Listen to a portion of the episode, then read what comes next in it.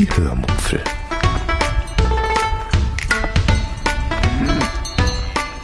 Aus dem Tagebuch einer Allgäuerin.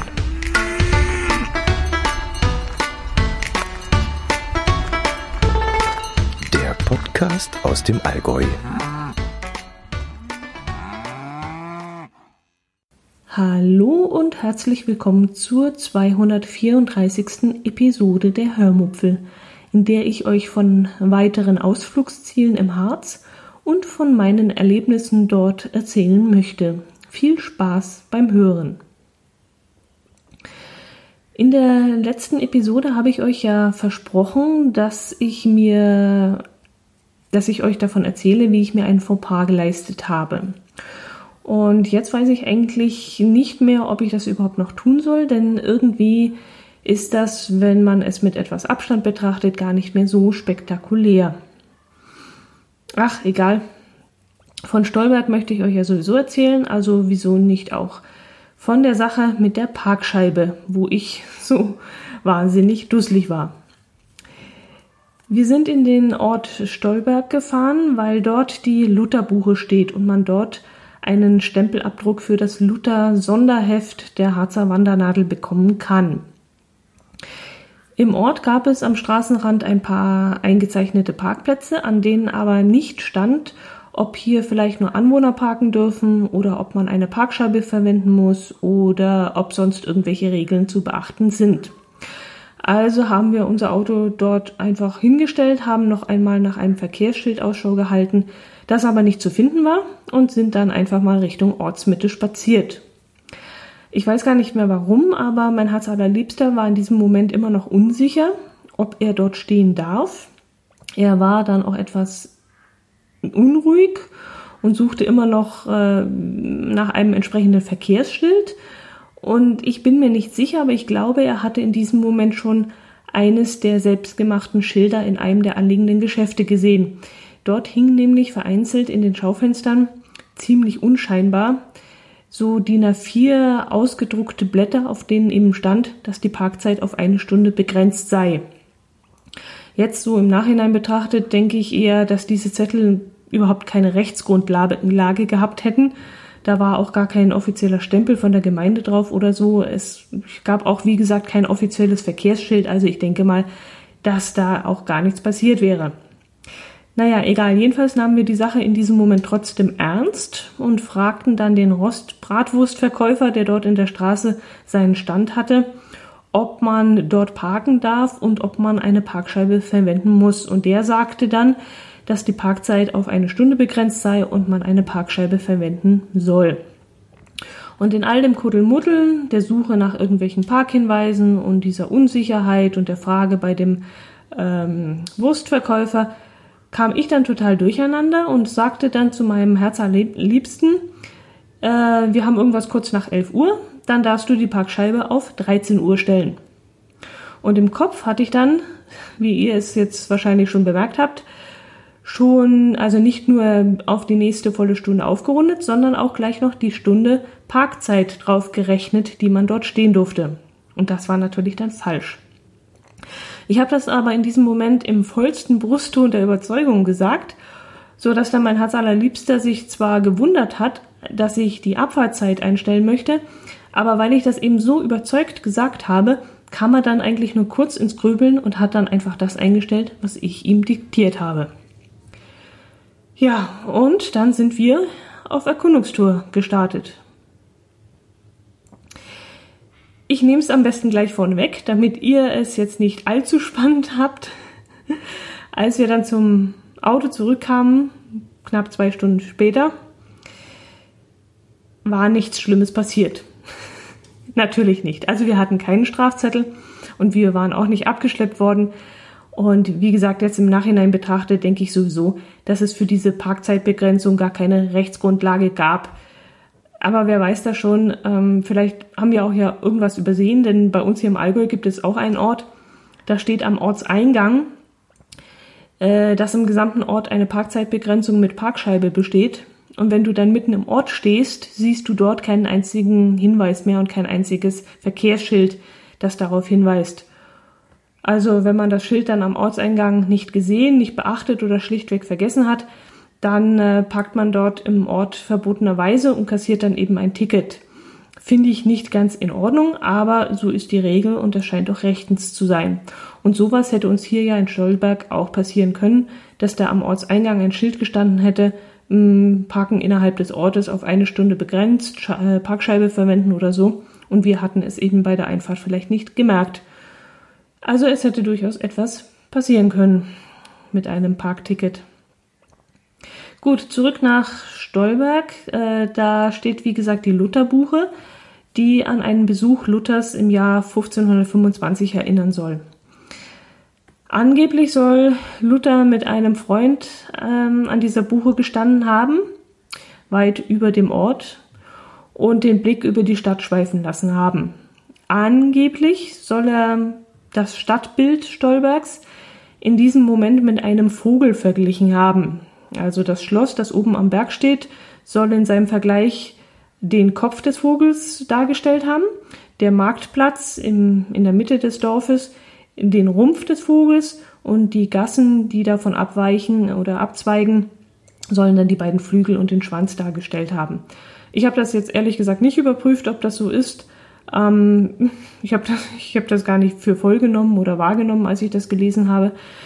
Ähm, ich habe dann auch lieber die tollen Hausfassaden bewundert, denn ich konnte mich an diesen wunderschönen Fachwerkhäusern einfach nicht satt sehen. Sowas haben wir ja leider zu Hause nicht, Fachwerkfassaden. Ähm, und deswegen genieße ich das immer wieder, wenn ich es irgendwo sehe. Und in Stolberg gibt es davon besonders schön verzierte äh, Fassaden. Bevor wir dann unsere nächste Wandernadel angesteuert haben, habe ich noch äh, dort im Dorf eine Thüringer Bratwurst bei diesem besagten Bratwurststand gegessen, die auch sehr lecker, sehr heiß und verdammt fettig war, also sehr fetttriefend. Und alles in allem habe ich mir in diesem Moment nicht nur das T-Shirt mit Fettspritzern versaut, sondern auch noch die Zunge verbrannt. Also ich habe eine nette Erinnerung aus Stolberg mitgebracht. Aber was tut man nicht alles für so einen leckeren, ortstypischen Snack? Obwohl ich ja gehört habe, dass die Bratwürstle aus Hof noch viel besser sein sollen als alle Thüringer Bratwürste. Grüße nach Hof an dieser Stelle. Mm, ich habe euch in der letzten Episode auch gesagt, dass ich euch heute von meiner Lieblingsstempelstelle erzählen möchte. Äh, diesen Ort möchte ich eigentlich schon seit unserem ersten Urlaub im Harz aufsuchen und dieses Mal hat es dann auch endlich geklappt. Die Rede ist von dem Josefskreuz, der Nummer 215, der Harzer Wandernadel. Dieses Kreuz wurde 1896 als sogenannte Stahlfachwerkkonstruktion erbaut. Es ist 38 Meter hoch und man kann es über eine Stahltreppe mit 200 Stufen erklimmen. Der Eintritt kostet 3 Euro pro Person. Wenn man eine Gästekarte hat, kostet es nur noch 2,50 Euro pro Person. Also ein bisschen spart man dadurch. Das Kreuz sieht ein bisschen aus wie der Eiffelturm, mm, dem es wohl auch irgendwie nachempfunden sein soll. Und früher war es aus äh, Holz komplett von oben bis unten. Es brannte aber irgendwann einmal nach einem Blitzeinschlag komplett ab und wurde dann in Anlehnung an das alte Kreuz wieder nachgebaut, aber dann eben mit Stahlträgern und so steht es auch heute noch dort. Ich habe euch ja immer wieder erzählt, äh, dass wir im Harz hier und dort einen tollen Blick genossen haben über die tolle Landschaft und hier und dort auf einer Bank gesessen haben und den Blick über den Harz genossen haben. Ja, und irgendwie scheint unser Urlaub nur aus solchen Ausblicken über irgendwelche Harzlandschaften zu bestehen. Aber das ist eigentlich auch gar nicht verwunderlich, denn es ist eine der Hauptbeschäftigungen, wenn man hier in den Harz fährt. Entweder man schaut sich tolle Städtchen mit wunderschönen Fachwerkhäusern an oder man schaut eines von vielen Bergwerken an oder man spaziert auf irgendeinen Hügel rauf und genießt von dort oben den Blick über den Harz. Und so ging es uns auf diesem Turm halt auch wieder. Man stieg dort hoch, zahlte wie gesagt sogar ausnahmsweise mal Eintritt also auf die Berge oder auf die Hügel kann man kostenlos rauf, aber auf diesen Turm zahlt man halt mal was und dann genießt man von dort oben auch nur wieder die Aussicht.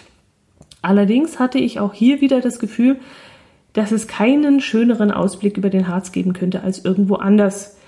Äh, überall, wo man steht, denkt man sich, sowas Schönes sehe ich woanders nicht. Man konnte von hier aus, von diesem Kreuz natürlich wieder den Brocken sehen. Den sieht man eigentlich von überall her. Aber man konnte auch das Kyffhäuser Denkmal sehen, das, ja, ich möchte nicht lügen, aber das bestimmt so 30 bis 35 Kilometer vom Josefskreuz entfernt steht. Und das war wirklich mal eine sehr beeindruckende Weitsicht. Das Kyffhäuserkreuz, äh, äh Kreuz sage ich schon, das Kyffhäuser-Denkmal, das ist übrigens auch noch so eine Sache, die ich mir unbedingt nochmal anschauen möchte. Das habe ich noch nicht geschafft, nachdem ich letztes Jahr ja in Leipzig war beim Völkerschlachtdenkmal und beim Hermannsdenkmal, möchte ich eigentlich auch noch zum Kyffhäuser-Denkmal, denn das gehört ja zu dieser ähm, Sammlung an bedeutenden Denkmälern, die es in Deutschland gibt. An einem Tag haben wir noch die Stempelstelle Nummer 195 der Köthener Hütte besucht. Diesmal ausnahmsweise mal nicht wegen der Aussicht, denn die Aussicht, die war eigentlich nur auf viel Wald gerichtet, ähm, also relativ unspektakulär. Diesmal ging es eigentlich um das Bauwerk, das dort oben als Aussichtsplattform dient. Dort steht nämlich eine sehr hübsche, äh, kleine äh, und weiß gestrichene Kapelle direkt am Abgrund. Und das ist das Besondere daran. Ähm, also, dass die dort steil an diesem Berghang steht und ähm, ja, Berg, Berg im Harz. Naja gut, da muss ich euch auch noch was erzählen von Berge im Harz. Aber dazu noch später. Jo, dann waren wir auch noch an der sogenannten Verlobungsurne Nummer 177. Die wurde 1945 von einer Gruppe von jungen Adeligen dort aufgestellt. Warum das so ist, das weiß keiner so genau. Darüber wird noch spekuliert. Ähm, ich konnte es jetzt auch noch nicht in Erfahrung bringen. Da werde ich mich nochmal einlesen, wenn ich zu Hause bin. Ähm, den schönen Rundwanderweg äh, an der Nummer 137 und Nummer 139 vorbei, den möchte ich euch jetzt eigentlich mal nicht beschreiben. Davon habe ich nämlich äh, ein Video gemacht, und es in meinem YouTube-Kanal eingestellt. Wenn ihr also Lust habt, schaut euch doch das Kurzvideo einfach mal an. Ich habe mehrere von unserem Urlaub eingestellt, alle relativ kurz. Uh, unter anderem auch von einer Klosterstempelstelle mit einem wunderschönen Kräutergarten mitten in Goslar. Also das ist wirklich sehr sehenswert und die Videos dauern wirklich nicht sehr lange. Achso, ja, die Nutzung von YouTube geschieht übrigens auf eigene Gefahr und welche Daten dort von euch gesammelt werden, geht mir am allerwertesten vorbei. Wenn ihr euch im Internet bewegt, solltet euch bewusst sein, dass ihr Fußabdrücke hinterlasst und mich nicht dafür verantwortlich machen können. Ach Gott, die Datenschutzgrundverordnung, Gottes Willen. Okay, weiter am Text. Ähm, was wollte ich euch noch erzählen? Äh, irgendwas Allgemeines vom Harz. Ach ja, genau. Erstens Urlauber, zweitens Beschaffenheit. Genau. Erstens ähm, Urlauber. Da haben wir uns sehr gewundert, dass in der Zeit, wo wir jetzt im Harz waren, so wenige Urlauber dort unterwegs waren. In einigen Bundesländern waren ja eigentlich Pfingstferien. Einige hatten auch einen Brückentag, den man ja zu einer Fahrt in den Harz nutzen konnte. Aber seltsamerweise haben das nur wenige gemacht. Gerade im Nordteil des Harzes waren die Städte eigentlich wie ausgestorben, als wir dort waren. Also gerade Quedlinburg oder Wernigerode, da war absolut nichts los. Die Wanderwege in dieser Gegend, die Sehenswürdigkeiten, alles war leer. Viele Restaurants hatten sogar geschlossen. Da stand dann dran, wir haben Betriebsferien und das, wie gesagt, an Pfingsten, beziehungsweise, was haben wir jetzt gehabt, Frohen Leichnam. Gut, ist jetzt kein Feiertag hier in der Gegend, aber trotzdem, es hat uns schon sehr erstaunt, dass da so gar nichts los ist. Das hat uns wirklich äh, verwirrt. Äh, in Goslar, da ging es noch einigermaßen und auf dem Hexensteg, dem beliebtesten Wanderweg im Harz, kamen uns sogar ein paar Wanderer entgegen. Aber die paar, die wir da getroffen haben, das kam uns dann gleich wie eine ganze Völkerwanderung vor. Das äh, war richtig auffällig, denn im Gegensatz zum Nordharz äh, war das wie Tag und Nacht. Im Nordharz sind wir stundenlang gelaufen und wir sind keiner Menschenseele begegnet. Und dort äh, am Hexenstieg kamen uns dann doch ein paar Leute entgegen und da habe ich gesagt, Mann, wie sieht's denn hier aus? Das ist ja wie ein Massenauflauf. ähm, ich dachte mir dann, dass die meisten vermutlich ans Meer fahren und vor allem die Süddeutschen dann doch lieber nach Italien oder Kroatien fahren. Aber ganz ehrlich, ich hätte in diesem Moment nicht mit ihnen tauschen wollen. Also mit diesen Touristenmassen am Strand liegen, das, das hätte ich jetzt echt nicht haben müssen. Also wir hatten hier in Goslar auch 29 Grad und Seen gibt es im Harz auch genug, an denen man sich sonnen und, und, und wo man schwimmen kann. Und es gibt eigentlich auch nichts Besseres, als durch einen schattigen Wald zu wandern. Und naja, okay, es war ziemlich schwül im Wald, das muss ich zugeben, aber ich konnte dann wenigstens im Schatten laufen und musste nicht in der Sonne braten. Also mir hat das richtig gut hier in dieser Zeit gefallen. Und vor allem menschenleer, wie gesagt. Abends habe ich mich dann immer noch an meinen Lieblingsplatz im Apartment verzogen, in diesen kleinen Erker, wo ich jetzt auch gerade diese Aufnahme äh, laufen habe. Und habe dann ein Buch gelesen und ein Glas Wein getrunken oder ein Malzbier oder so. Also wie ich es auch in Italien Urlaub gemacht hätte. Draußen quakten dann die Frösche und die Sonne schien hier so rein, die untergehende. Also es war richtig schön. Apropos Frösche, muss ich euch auch noch erzählen. Ähm, ja, aber erstmal das Thema zu Ende bringen. Also, ähm, was hatte ich? Beschaffenheit fehlt noch. Die Beschaffenheit des Harzes. Okay, da habe ich ja schon einen Teil genannt. Es gibt, wie gesagt, viele schattige Wälder aber es gibt auch äh, nicht allzu hohe Berge. Wenn also jemand auf Wandern steht, aber Angst vor so hohen Bergen wie im Allgäu oder in Österreich hat, dann ist der Harz ein schönes Anfänger-Trainingslager, möchte ich es jetzt mal so nennen. Also es gibt hier keine Wanderung, die großartig anspruchsvoll ist. Äh, ja gut, da geht es vielleicht mal vom Parkplatz weg 200, 300, vielleicht 400 Meter hoch, äh, also Höhenmeter aber wilder wird's da eigentlich in der Regel auch nicht. Und das kann dann schon fast jeder meistern, der einigermaßen auf den Beinen unterwegs ist. Und wenn ihr das dann geschafft habt und euch so richtig eingelaufen habt, dann könnt ihr dann zu uns ins Allgäu kommen und dann mal die richtigen Berge laufen. ja, zurück zu den Fröschen, bevor ich die vergesse. Hinter unserem Apartment gab es oder gibt es einen äh, Teich mit einem Maschendrahtzaun drumherum. Und dort leben Frösche. Und ich nenne, nenne dieses Gehege immer Froschkäfig.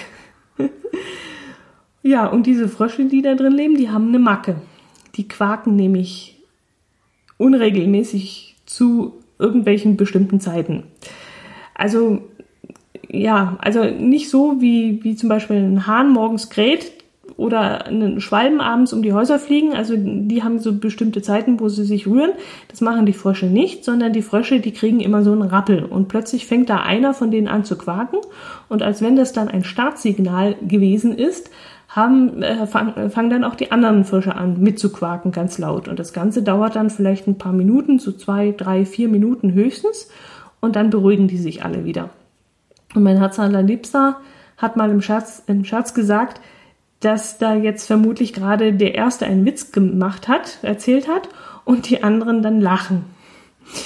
Und ich habe den Gedanken, ähm, dass das wirklich so ist, dann recht lustig gefunden und musste dann doch schmunzeln. Und beim nächsten Mal habe ich dann natürlich wieder darauf geachtet und als ein Frosch wieder gequakt hat, die anderen dann aber nicht darauf reagiert haben, habe ich dann meinen Herz allerliebsten doch mit großen Augen und sehr provozierend angeschaut. Und der meinte dann nur ganz trocken, naja, der Witz von dem einen Frosch war jetzt wohl nicht besonders gut. Und die anderen konnten nicht lachen. Aber wer weiß, vielleicht war das ein Witz über Frösche und Störche oder irgend sowas. Oder Kochtöpfe. oh je. Achso, in diesem Zusammenhang sollte ich vielleicht noch einmal den Namen unserer Unterkunft erwähnen, der da lautet Le Petit Palais. Also das ist dann doch ähm, wohl von einem gebürtigen Franzosen. Und äh, ja, Franzosen, Froschkäfig, hm, könnte man vielleicht gewisse Verbindungen herstellen. okay, das war jetzt genauso schlechter Witz und da würden die Frösche jetzt vermutlich auch nicht quaken. Gut, gucke ich mal gerade auf meine Fotos, ob mir noch etwas einfällt. Ah ja, Harzer Schnitzelkönig. Mm, vom Harzer Schnitzelkönig habe ich euch in älteren Perso äh, Episoden ja schon öfters erzählt. Auch dieses Mal war der Besuch dieses Schnitzelkönigs natürlich wieder Pflicht für uns. Wenn wir im Harz sind, fahren wir eigentlich immer mindestens einmal dorthin. Wie der Name schon sagt, gibt es in dieser Gaststätte hauptsächlich Schnitzel, aber auch Riesen-Currywurst, ich glaube mit so 800 Gramm oder so, und Riesenburger mit äh, einem Gewicht von 1 Kilo oder 1,2 Kilo oder irgend sowas. Wie man zu dieser Massennahrungsaufnahme steht, ist dann jedem selbst überlassen. Ich würde so einen Kuchenform großen Burger nicht unbedingt essen wollen. Nicht nur wegen der Menge, weil ich das nicht verpacken würde, sondern auch wegen der Eintönigkeit dieses Gerichts. Denn ich denke mal, nach spätestens der Hälfte ist man nicht nur satt, sondern hat auch den Geschmack mm, des Gerichts über, denke ich mal. Die Schnitzelgerichte kann man dann ähm, auch in verschiedenen Portionsgrößen, äh, 250 Gramm, 500 Gramm und 750 Gramm bestellen. Mir reichte dieses Mal auch wieder ein 250 Gramm Pfefferschnitzel inklusive Pommes. Ich habe mir dann allerdings noch eine Portion Grillgemüse für 3,50 Euro dazu bestellt. Ähm, ja, wegen der Abwechslung und um ein bisschen anderen Geschmack reinzubringen. Und dieses Grillgemüse, das war richtig scharf gewürzt und es war eigentlich schärfer sogar noch als das eigentliche Pfefferschnitzel selbst. Die Qualität dort ist sehr gut, die Preise absolut in Ordnung, also es ist kein Touristennap oder so und ich kann es nur wärmstens empfehlen, sich das einfach mal zu geben. Ich müsste jetzt nicht jeden Tag dorthin, aber einmal im Urlaub, wie gesagt, ist das schon Pflicht. An einem Tag sind wir noch mit der Selketalbahn äh, gefahren. Da habe ich mal äh, meinen Herz allerliebsten von seinen Stempelstellen losreißen können. Oder besser gesagt, er hat dann mal das äh, Ganze unterbrochen, hinter diesen Stempeln herzujagen. Äh, sondern ich habe dann, wie gesagt, auf meine Schmalspurbahnfahrt bestanden und er hat das mitgemacht.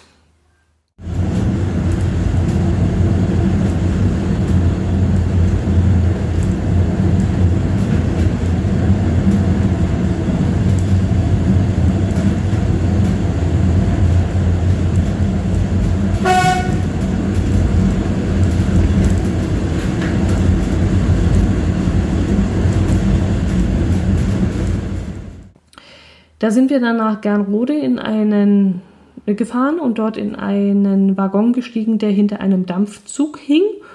Und äh, dieser Dampfzug zog uns dann durch Selketal hindurch nach Alexisbad.